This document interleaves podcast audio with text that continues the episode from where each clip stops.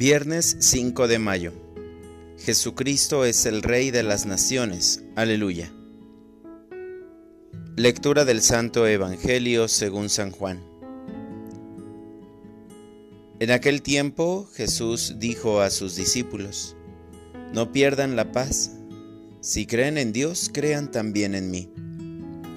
En la casa de mi Padre hay muchas habitaciones. Si no fuera así, yo se lo habría dicho a ustedes, porque ahora voy a prepararles un lugar. Cuando me haya ido y les haya preparado un sitio, volveré y los llevaré conmigo, para que donde yo esté estén también ustedes. Y ya saben el camino para llegar al lugar a donde voy. Entonces Tomás le dijo, Señor, no sabemos a dónde vas ¿cómo podemos saber el camino?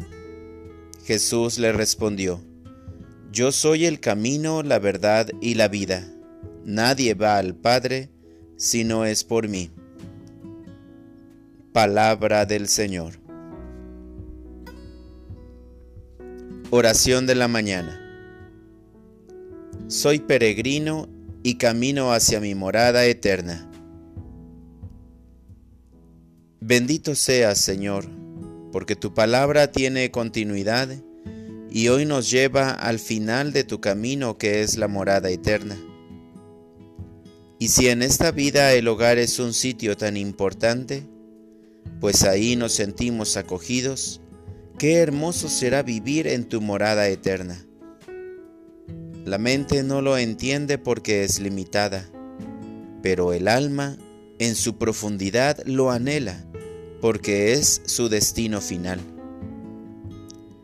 Por eso los santos, incluso en medio de sus tormentos, no perdieron la paz, pues tuvieron la gracia de entender que esta vida es perecedera y que cuando queremos cumplir aquí todos nuestros proyectos, sentimos frustración, enojo y depresión al ver que no se realizan.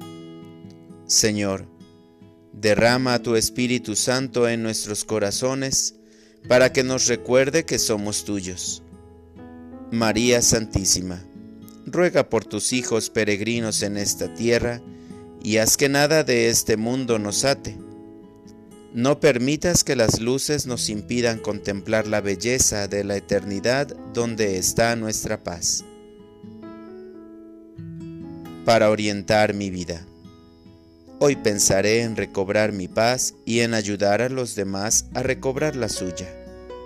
En vez de gritar, bajaré la voz. En vez de pelear, guardaré silencio.